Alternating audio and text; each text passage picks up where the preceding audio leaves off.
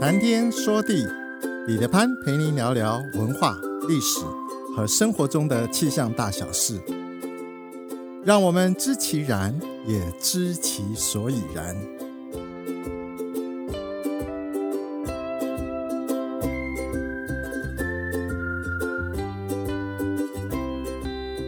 谈天说地，潘大刚空中与您相会。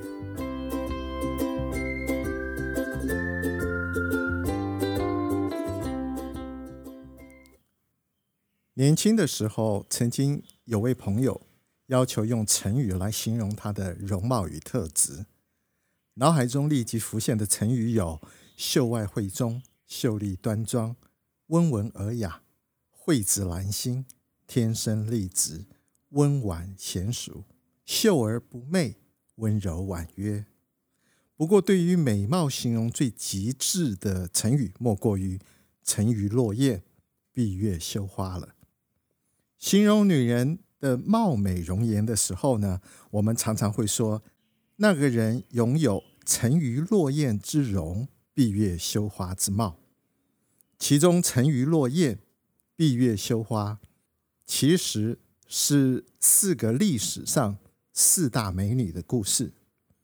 沉鱼说的是西施浣纱，落雁指的是昭君出塞，闭月。说的是貂蝉拜月，羞花则是杨玉环贵妃醉酒观花时的故事。我们这一集就来说说故事，说说四大美女：西施、王昭君、貂蝉和杨贵妃的故事。春秋战国时期，吴越两国边境交错，征战不断，越国实力不如吴国，吴王夫差。总是欺负越王勾践，把越国往死里打。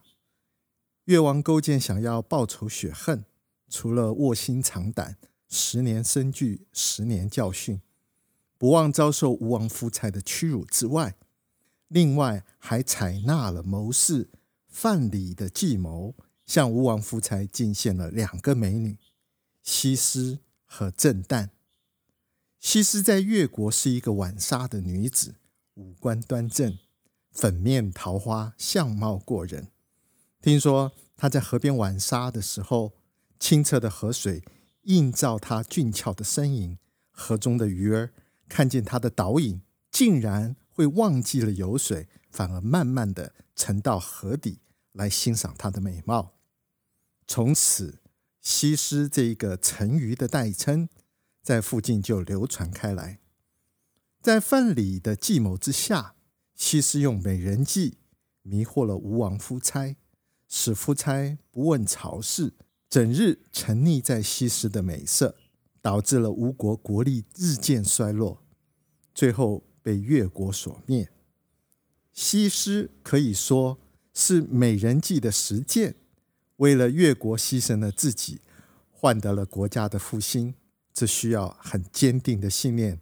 和很过人的勇气，很少人谈到吴国灭亡、西施攻城返国之后的结局如何。乡野传闻和野史中有好几个版本，其中最完美的是西施和旧情人范蠡明白越王勾践最终也会容不下他们两人，因此决定两人手牵手私奔去了。听说有人见到他们两人。一起在西子湖畔泛舟，范蠡后来以经商为生，人称陶朱公。西施和范蠡两人相伴到老，这当然是最美的结局。不过，另外还有一些说法是，越王勾践的夫人害怕西施的美貌会诱惑自己的丈夫，于是设计编个理由陷她入罪，最后用石头绑在西施的身上。把它沉入大海。传说从此之后，沿海的泥沙中便有了一种类似人类舌头状的纹理。大家都说这是西施的舌头，所以称它叫西施蛇。还有一种说法说，西施在香消玉损之后，扬子江中就出现了一种体态优美的鱼种，大家都叫它西施鱼。吃了这种鱼的鱼肉会增添女人的妩媚姿态。传说西施鱼是在西施沉入江后才幻化而成的。另外，也有一个传说说，吴王夫差自刎而死之后，吴国的百姓把亡国的怒火都归责在西施的身上，于是用锦缎将她层层裹住，抛入扬子江心。汉元帝在位期间，南北交兵。边界不得安宁，汉朝和亲的政策从刘邦的时候就开始了，目的是为了要笼络匈奴人，不要去侵略汉朝的边境。说实话，那也是一种妥协，出于无奈的办法。王昭君，自强，西汉南郡人。王昭君出身书香世家，自幼聪颖清秀。汉元帝的时候，王昭君被选进宫里，气质出众又有见识的王昭君，因为人品清高，不屑以巧取的手段强求，所以进宫多年以后，仍然没有机会受到皇帝的宠爱，不免郁郁寡欢。就在这个时候，匈奴王呼韩邪单于来中土请求和亲。当时后宫有很多的佳丽都怕被选去和亲，因为谁都不愿意嫁到荒烟蔓草不毛之地，况且还要和匈奴人一起过着塞外的生活。但是王昭君知道这件事情之后，竟然自愿请求出嫁于匈奴。于是汉元帝选好日子，让呼韩邪单于和王昭君在长安城成婚。当王昭君向汉元帝谢恩的时候，汉元帝才看到王昭君原来是个容貌姣好、气质优雅的美女。当她站在皇宫中时，整个皇宫都为之增色。汉元帝惊为天人，曾经动了思念，想要把王昭君留在身边，但是又怕失信于呼韩邪单于，只好作罢。据说。昭君出塞时，因为敢于离乡背井及身世飘摇坎坷，王昭君不免悲从中来，弹奏《出塞曲》以抒发心情。一路上马嘶雁鸣，悲切难平。她坐在坐骑之上，拨动琴弦。南飞的大雁听到了这悦耳的琴声，看到骑在马上的美丽女子。竟然忘记摆动翅膀，跌落下来。从此，昭君就得来了“落雁”的代称。王昭君远嫁匈奴之后，与呼韩邪单于育有两子。成帝建始二年，呼韩邪单于过世，因为继任的呼韩邪单于的大燕子，他的长子想要娶王昭君为妻。王昭君于是上书给汉成帝，希望能够返回故国。不过汉成帝显然没有认同他的想法，反而要他遵守匈奴的风俗，嫁给继任的单于。后来王昭君只好嫁给了第二任的丈夫，还生了两个女儿。王昭君出塞和亲之后，长期纷扰的胡汉两国战事为之停歇。总共维持了六十多年的和平，这不可不说是王昭君的功劳。王昭君死后，被匈奴人厚葬于今天的呼和浩特南郊，墓冢依大青山，傍黄河水，后人称之为青冢。汉武帝为了平匈奴之乱，派出卫青、霍去病等大将往来漠北塞外。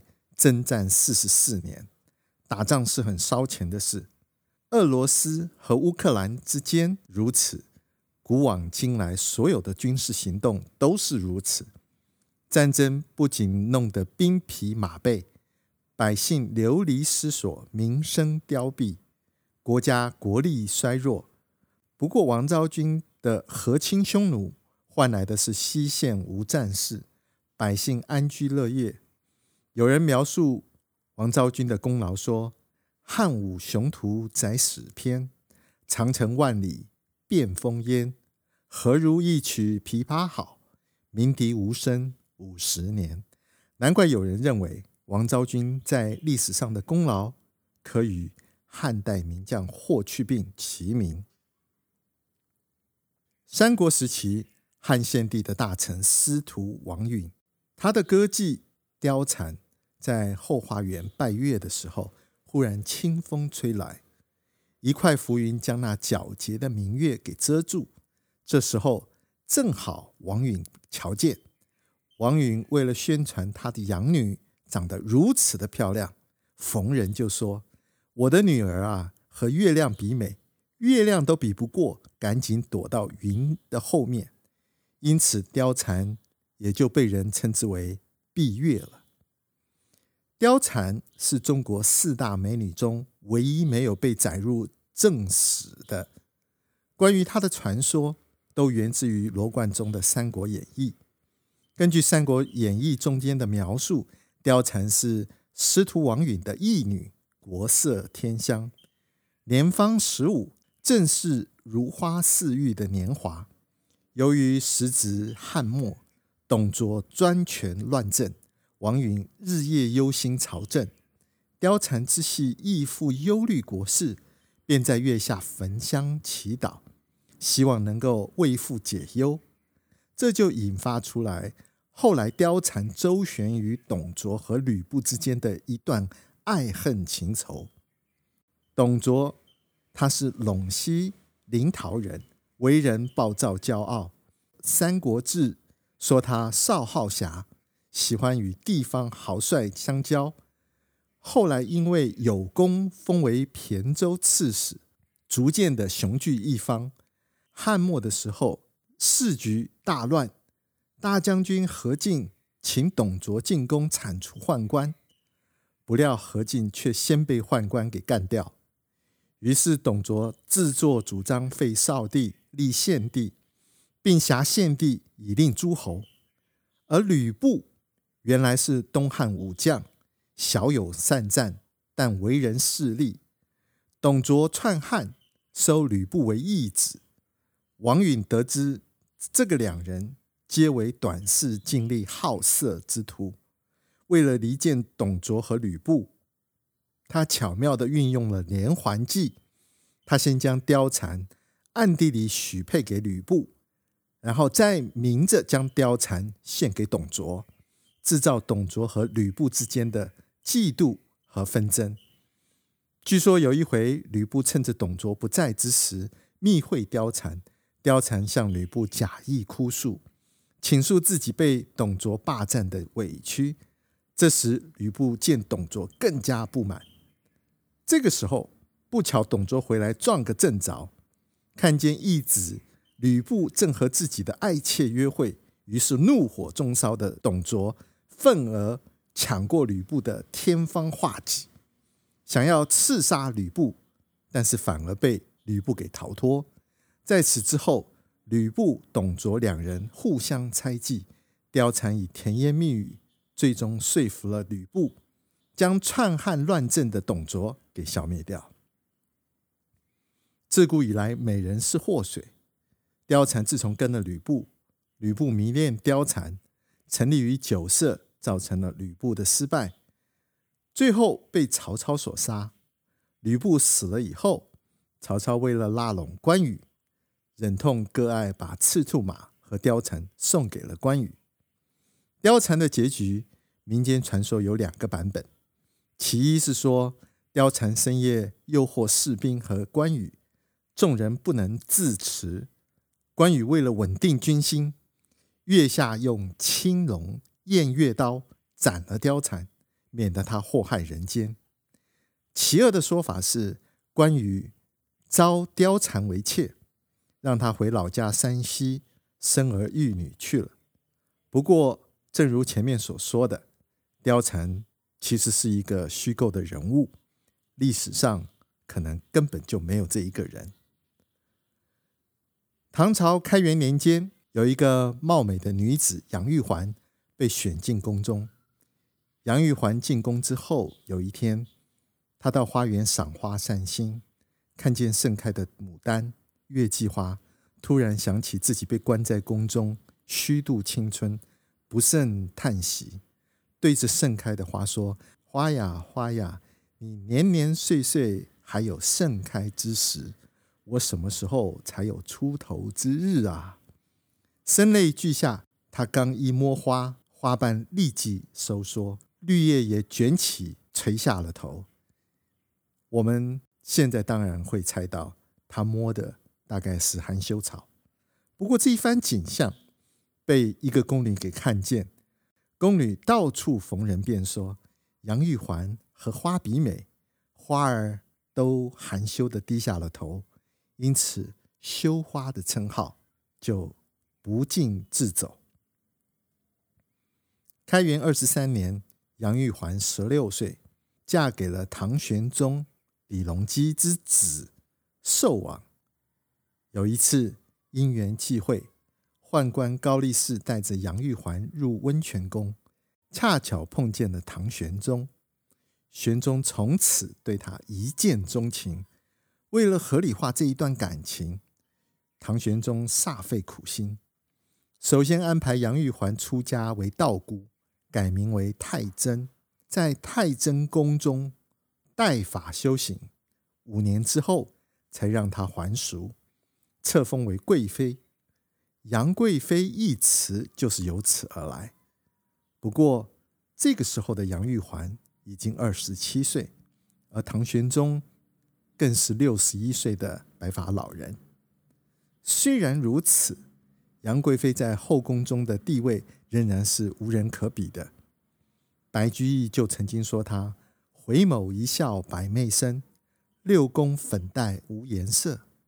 所谓是一人得道鸡犬升天，不但杨贵妃自己受宠幸，她的家族也因此飞黄腾达。很多百姓都羡慕生有女儿的家庭，希望有个女儿将来跟杨玉环一样，能为自己的家族带来荣耀。杨贵妃的大姐被封为韩国夫人，三姐。被封为虢国夫人，八姐被封为秦国夫人。她的远房堂兄杨昭，吃喝嫖赌样样精通，因为远房堂妹的关系，居然也被李隆基封了个国中的名，又安排入朝为官。进宫之后，仗着杨贵妃的关系，把持朝政，胡作非为，弄得满朝文武都知道。杨氏家族的跋扈与嚣张，唐玄宗有了杨贵妃后，沉溺在酒色，使得政纲败坏，这些怨声载道都集中在杨氏家族身上。天宝十四年，早就蠢蠢欲动的安禄山，用铲除杨国忠的名义起兵叛乱，叛军一路势如破竹。直指长安而来。天宝十五年，唐玄宗在慌乱之中带着杨贵妃逃往蜀中。杨国忠随行，途经马怀义时，一路护驾的将士们不肯再前进。他们一致认为，这次战乱是因为杨国忠和杨贵妃而起，要求处死杨贵妃和杨国忠。唐玄宗。本来还想替杨贵妃开脱罪名，认为安禄山的叛乱与杨国忠的确有关，也的确该杀。但是杨贵妃无罪，应该赦免。但是在众叛亲离的情况之下，唐玄宗的话已经起不了作用了。大将军陈玄礼和军中所有的人都认为杨贵妃是红颜祸水，不杀贵妃难平军心。唐玄宗在不得已的情况之下，只好御赐杨贵妃白绫一条，让她自缢在马怀坡梨树之下。白居易在《长恨歌》中间曾经感叹道：“六军不发无奈何，宛转蛾眉马前死。”杨贵妃被赐死的时候，仅仅才三十八岁。一代红颜香消玉损。